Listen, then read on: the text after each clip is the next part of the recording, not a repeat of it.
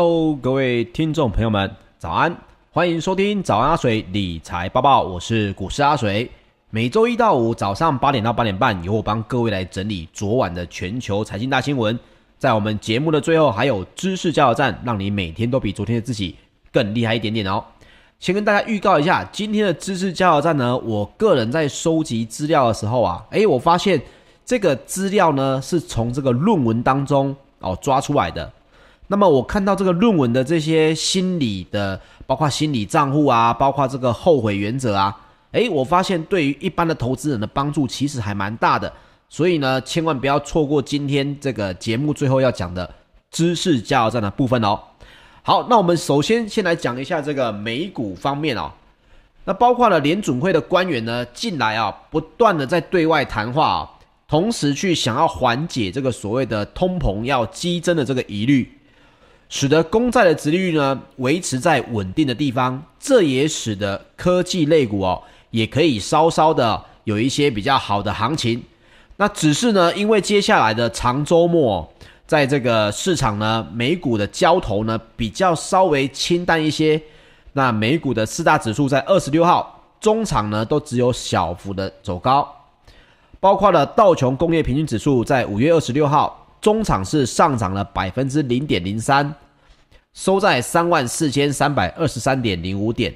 纳斯达克指数是上涨了百分之零点五九，收在一万三千七百三十八点，这创下了五月七号以来的收盘新高。那么标准普尔五百指数则是上涨了百分之零点一九，收在四千一百九十五点九九点哦。费城半导体呢是上涨了百分之零点二，收在三千一百四十点九八点，这也创下了四月二十九号以来的收盘新高哦。那我们刚刚提到啊，联准会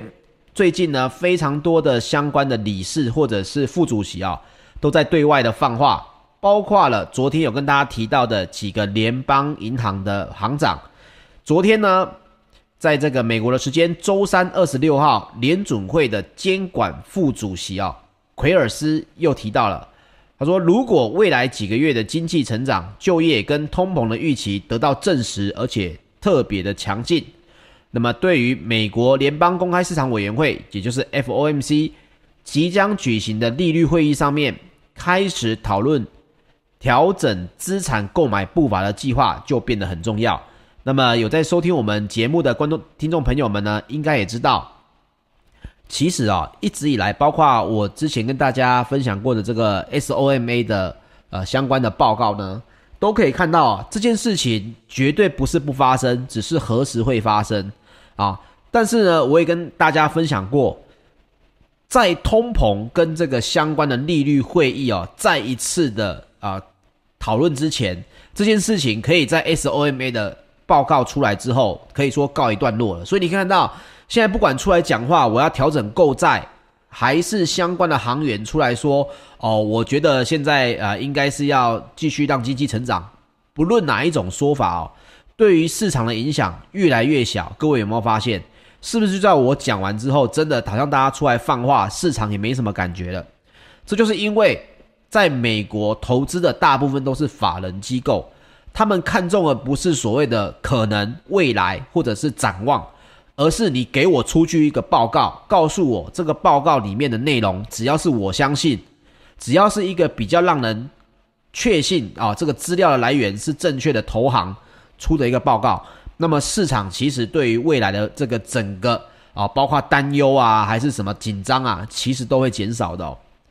包括了旧金山联邦储备银行的总裁啊。我们昨天有提到，Mary 二十五号不是接受了这个 CNBC 的专访吗？他表示哦，现在要改变宽宽松的货币政策还是太早哦。所以各位可以大大致上来了解一下，接下来呢，如果我们现在四月份已经过了嘛，四月份举行那个会议，也已经渐渐的有人跳出来说，我们是不是要来讨讨论削减 QE 了？在下一次的会议之前哦，建议各位，如果你在台股，你有比较大的部位的话，记得你一定要做好选择权的保险哦。这个阿水要特别提醒你，因为呢，选择权的保险呢，不管你今天买的是这个远近，呃，周选或者是月选，你去买相关的 put 呢，其实都很便宜，因为台股现在正在涨。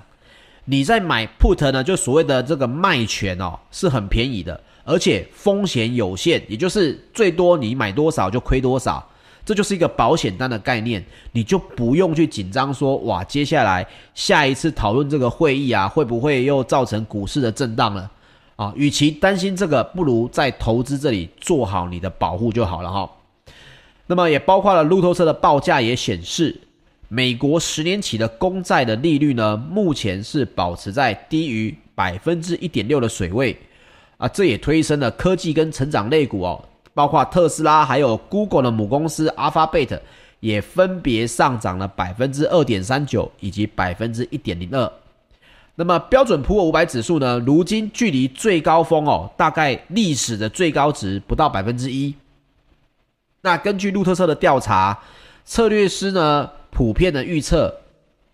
到了今年呢，标普五百呢只会比现在的水位再上扬百分之二点五。那么主因也是因为通膨的风险在未来会越来越高，这个疑虑也会越来越增加。所以分析师也直指哦，对于标普五百而言哦，四千两百点是一个关键的反压。那过去呢，指数曾然曾经多次的挑战，但是都没办法站稳这个关卡。所以各位也可以稍微注意一下，标普五百点在四千两百点的地方呢，是不是可以站稳哦？主要还是因为美股对于未来通膨的疑虑是越来越高，而不是越来越少哦。那也包括了美国股市呢，在下周一五月三十一号就将因为阵亡将士纪念日休市一天。那这使得整个市场呢，在长的这个包括啊、周末长周末之前呢。比较没有什么交易的气氛啊。那 CNBC 也报道，标普五百的指数 ETF 呢，它的二十六号的成交量只高于略高于三千三百五十万股哦，远低于三十日的均量。三十日的均量其实大概有七千七百万股，昨天的成交量不到一半哦。所以是因为这个长天启的假日，所以美股呢最近有点震荡缩小了。那经济重启概念股呢，也就成了这个撑盘的要角，因为不知道买什么嘛。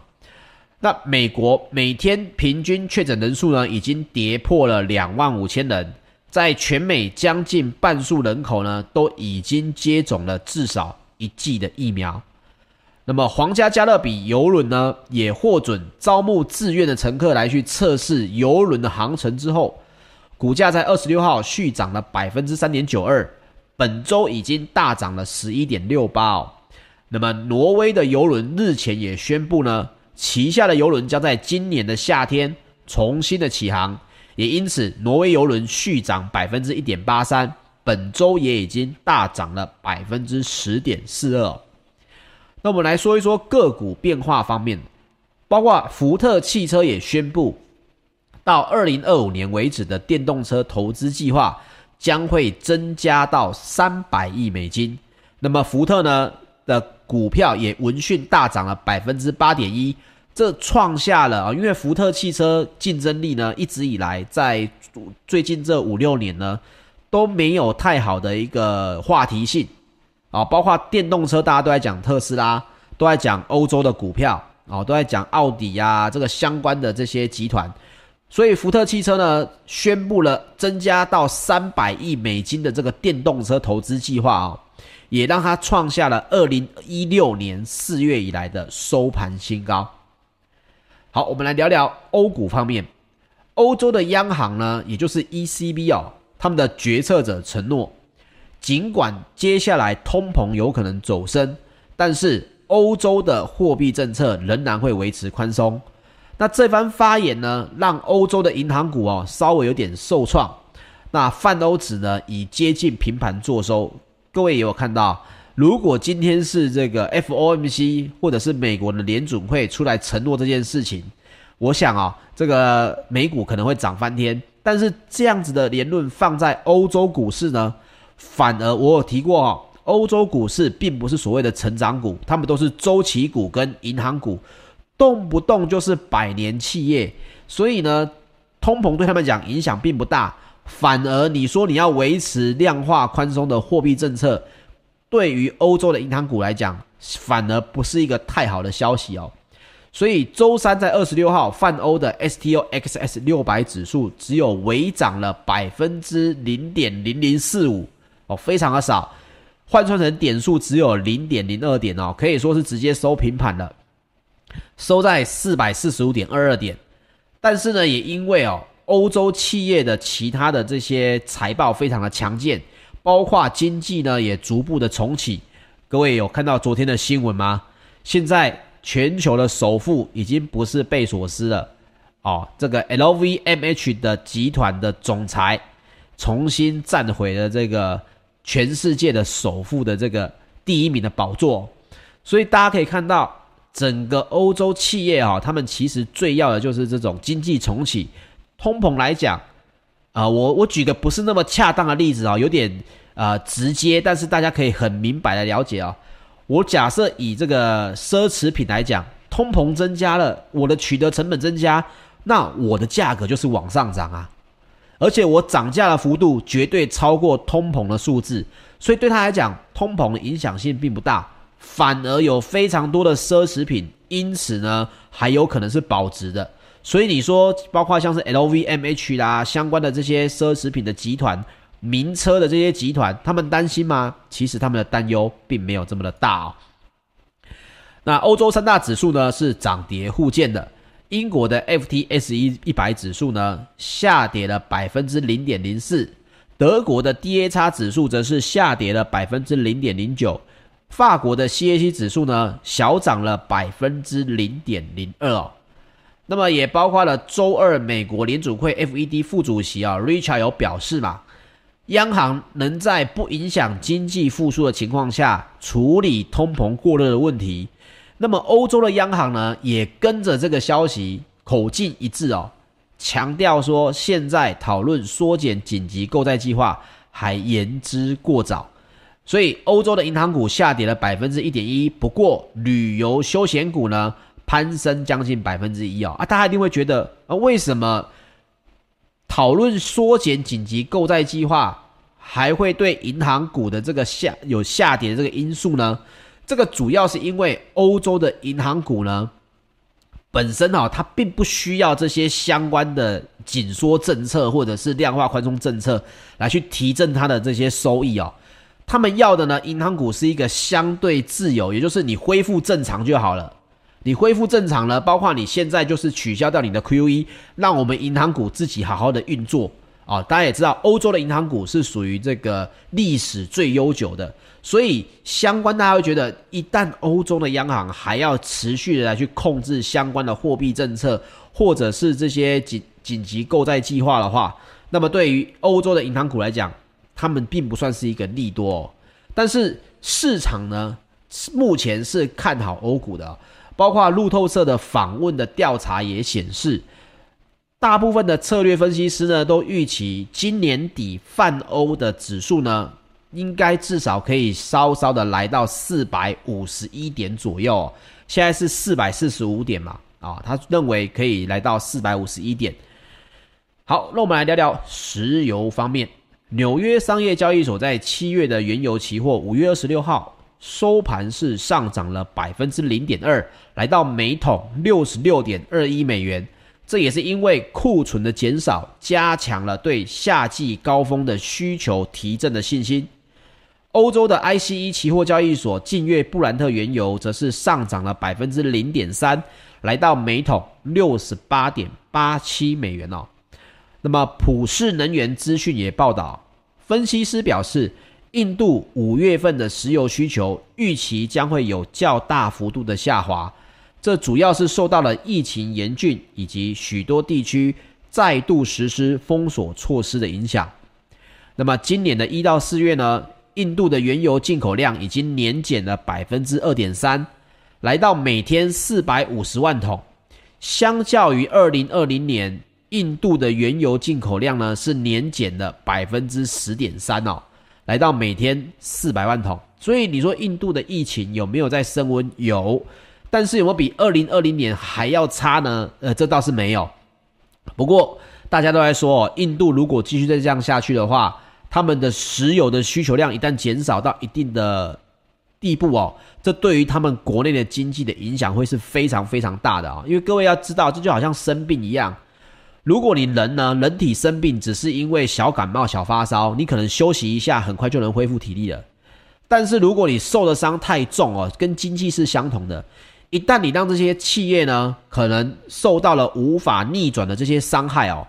接下来你要回来到原本复苏的地步呢，就没有这么快。政府要介入的地方是非常非常多的哦，所以为什么美国不敢去对于现在正在复苏的这个经济去做所谓的调控？他们认为先放给他好好的成长，好好的复苏，就是因为就连美国政府哦本身也都认为，贸然的对现在复苏的经济去做这个任何的调控，都有可能造来造成不可逆的伤害哦。因为一旦比如说我调控了，诶，这些企业呢，好不容易啊，环境比较好了，正要发展了，这个时候你一调控，又让各更多的企业受伤害，这个时候你的影响可能会造成大家就离开这个整个商业圈，竞争力版图都会改变，那么影响的层面就非常非常的广了。那也包括了挪威瑞兹德能源咨询公司的报告也预估呢。二零二一年全球的石油需求量将会比二零二零年平均的每天八千九百万桶哦，增加百分之六。二零二二年呢，应该还会再增加百分之四点二，来到九千九百四十万桶。那各位可以看到这个数字哦，可以稍微来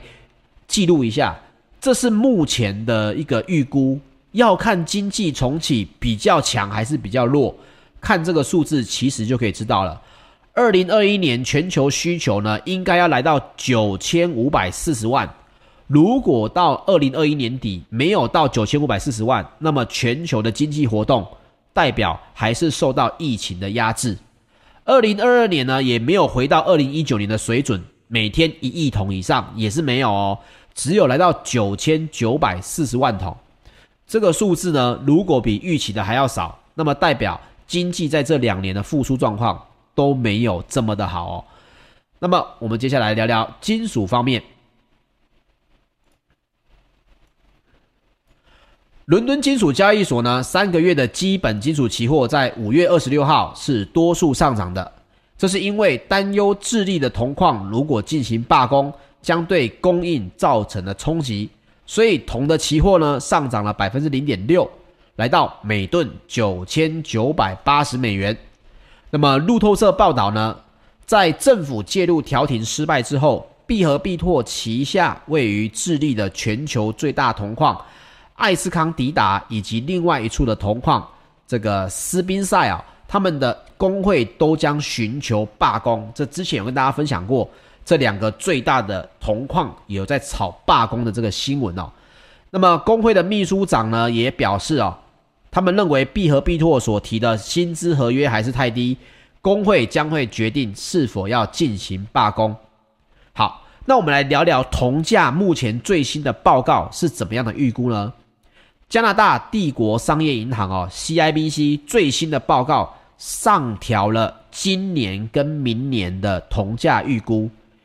该行呢预估二零二一年跟二零二二年平均铜价。哦，应该是越来越高，来到每磅呢最高四点七五美元，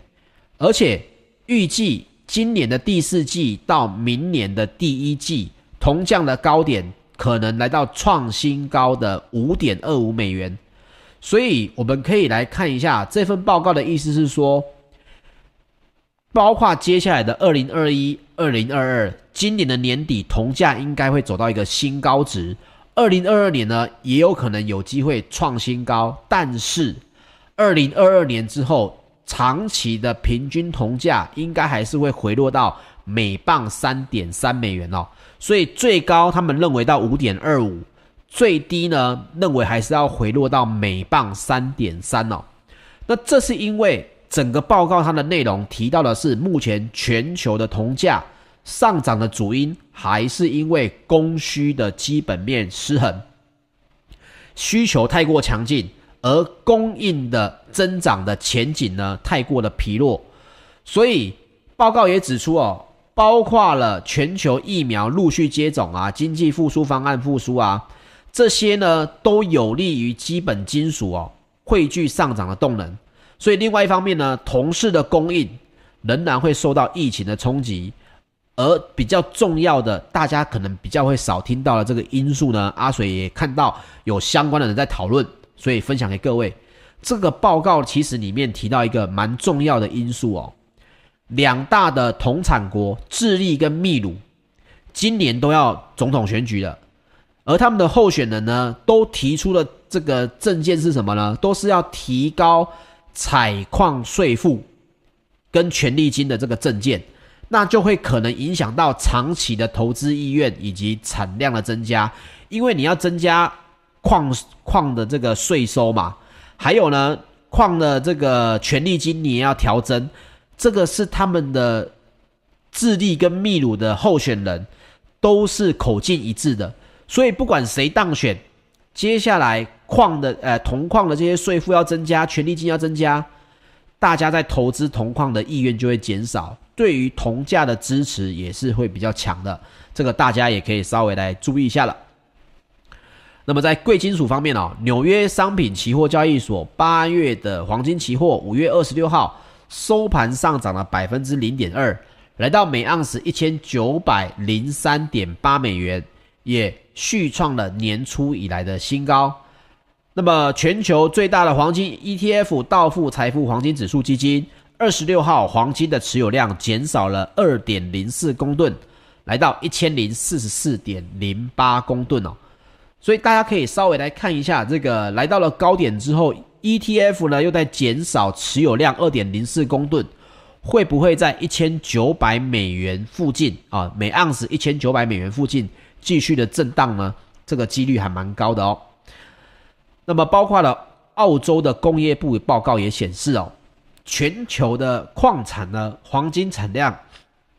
在二零二零年哦下滑了百分之三点九，二零二一年呢年产量有望年增百分之五点五，二零二二年、二零二三年黄金都是增产的，哦，分别增产了百分之三到百分之二不一定，所以整个黄金现在目前，如果我们以单纯的供需法则，我们先撇除所谓的避险观念。供需来说，黄金必须要到二零二四年，它的产量才会触顶，所以整个黄金，你如果说现在你持有，你想要短线上面就要吃到这个通膨的利多，那么在供需分方面来讲是不利的啊，因为供需产能方面呢，接下来都是增产的，而且经济的复苏，这些金矿的这些产量呢，也都会持续的增加。哎，一直到二零二四年的时候，黄金的这个产量目前评估就有可能来到顶点。二零二五年跟二零二六年的黄金的产量呢，也是会比现在还要少，但是也没有少到非常多。所以你说黄金如果短线上面你只是想要去避通膨，去做所谓的资产避险，现在是 OK 的。但是如果接下来延长到持有的时间是两年或三年，就想出脱。那黄金对你来讲，可能就会遇到供需的问题，供应增加，价格呢就有可能会往下跌。你必须要在持有更久，来到二零二六年之后，也就是持有超过五六年，黄金的价格才有可能再继续的上涨哦。这个大家就要看你持有黄金的这个周期性，你想要持有多久，来去做这个相关的这个评估喽。好。我们今天来讲一下知识加油站。今天的知识加油站呢，这个标题我们叫做处置效应。但是因为我找到了这篇论文哦，这个学报还蛮不错的，我有可能接下来的这个标题呢，我还会继续来讨论这件事情。那如果今天能够讲完的话，我们就来继续往别的来讲哈。我们来讲处置效应到底是什么？处置效应的意思是说呢，投资人在处理股票的时候。倾向于卖出赚钱的股票，而会继续持有赔钱的股票，也就是所谓的出盈保亏。好，各位有没有印象中，好像我在心理的这个心理的操作账户里面呢，讲到这个所谓的偏差啊，就有讲到了喜欢保留这个亏损的而卖掉赚钱的，各位应该还有印象。可是这一篇文章呢，这篇论文，我认为他讨论的非常好。为什么投资人在盈利的状况会是风险回避，亏险亏损的状况的时候呢，会是风险偏好呢？为什么？明明就是同一笔钱。那我跟各位来讲啊，其实呢，这是一个非常复杂的心理因素。一直以来我都没有找到，因为外面的书呢，大概只只有轻轻的提过哦，因为心理账户啊，因为这个避免后悔啊，因为处置效应啊。他们都没有提到真正的投资人，甚至是法人机构里面的操盘手，哪一个影响是最大的？因为这么多心理因素，哪一个影响我最大呢？那这一篇论文他讲的非常的完整，他的研究结果跟大家来说明一下哈。他说这个研究结果显示呢，心理账户、避免后悔，还有自我控制，对于处置效应的影响都是最大的。好。就是三个，一个叫做心理账户，一个叫做避免后悔，一个叫自我控制，而会让你提早卖掉这个赚钱的股票，而会保持着亏钱的股票，那大部分是因为你的避免后悔因素呢，占了绝大部分。什么叫避免后悔？我跟大家来分享一下他的问卷哦。避免后悔就是里面有一句问卷，就是说你会不会后悔？有赚钱的股票卖得太早，啊，然后给一个分数。你对于你认为这句话的叙述的这个呃符合度一到五分，一到十分是一最低分，十最高分。我会后悔有赚钱的股票卖得太早。第二题是我会后悔股票赔钱了没有早一点卖。OK，第三题呢，比起后悔有赚钱的股票卖得太早。我更后悔赔钱的股票没有早一点卖。第四题呢，就总共四题。我做了一个投资决策，而且拥有不错的获利。但是当我发现另外一个投资决策将带给我更好的获利时，我仍然会觉得它是一种失败。啊，第一个我会后悔赚钱的股票卖得太早。这句话什么意思？这句话意思就是说。不管今天呢，我只要看我股票没有卖在历史的高点，空前而且绝后，我都会觉得后悔。再来，他会问你，你对于赔钱啊，你这档股票呢已经砍半了，你有没有后悔早一点卖？第三个跟第四个就很重要了，就是你是不是赚不到钱更痛苦的人？他就很直觉的跟你这样讲，你是不是赚不到钱会觉得更痛苦的人？如果你后两题的分数更高。分数非常的高分，你是属于那种，啊、即使我我做了一个投资决策，而且我赚了十万，我觉得这个十万已经很多了，也是我的历史高点了。但是，当你发现当时你的决策如果改成了另外一个，你会赚二十万，你会整天如丧考妣哦，整天工作也不对劲，谁跟你讲话你就像捡到枪一样，明明你是赚钱。可是你会觉得我没有赚到二十万就是我不对，我就是笨。那么你就会遇到避免后悔的心理偏差，来影响你的处置效应，非常非常的高，非常的高。所以，那让处置效应这件事情已经是确信的，处置效应会让你的投资绩效变差哦。错误的处置效应会让你的投资绩效变差，这个是。定理，这是一个必然的结果。换句话说，你可以回推，你一旦有越强的避免后悔的心理因子在作祟，那么你的投资效应绝对不可能太好，因为你赚了钱，你总是在后悔。所以下一次换你要再继续做这个相同的投资决策的时候，你的心里是不舒服的，你的心里面层面是觉得说。呃，我上次选了 A，只赚了十万。你看到，你是说只赚十万，要是我选 B 就赚了二十万了。可是你没办法去理解，接下来你再去做 B 这件事情的时候，可能风险太大，有可能是亏钱。只是上一次运气好，在亏钱跟赚钱当中，让你赚到了比较大笔的钱而已。所以大家这个整个论文当中就有提到哦，避免后悔。哦，这个是最重、非常重的一个会影响你投资绩效一个很大的一个问题。所以呢，大家也有提到，我在接下来的节目就跟大家分享哦，其他比如说像是心理账户啦、自我控制，还有节思哦，他都有给出不错的问卷的题目，我再来分享给大家。我们先来讲避免后悔这件事情呢，它是怎么样来影响大家哦？它结论是什么哦？避免后悔就是说呢。如果今天你习惯性的对于你有赚钱的股票没办法去做一个正向的奖励，反而会去觉得说赚钱的股票没有赚到最多就是错，它会造成你的处置效应非常的激昂哦。你我可能一下子赚钱就想卖了，因为我害怕那种回吐的感觉。你可以想想啊，你赚钱都在怪自己了。如果你是曾经赚了十万。结果呢？你坚持抱下去，现在变成亏一万块，你会不会更呕？如果你在那个后悔，呃，避免后悔的第三题跟第四题分数很高，我相信抱上又抱下，对你来讲，绝对那个心理的冲击会是更大的哈、就会造成你的处置效应非常的激亢，你就很容易抱一点点就想要卖掉，因为你非常怕赚的变成赔。OK。但是实际上呢，你必须要让获利奔跑，所以记得哦，这个是人家已经提出了一个受大家呃算是有点认同的一个论文，所以各位呢一定要记得避免后悔这件事情，在你的投资当中是影响非常非常大的，这个处置效应呢也是影响你的这个整体绩效非常非常大的。那么有机会我会接下来跟大家来分享心理账户。自我控制以及节思，在这篇论文里面，对于处置效应有什么样的帮助？OK，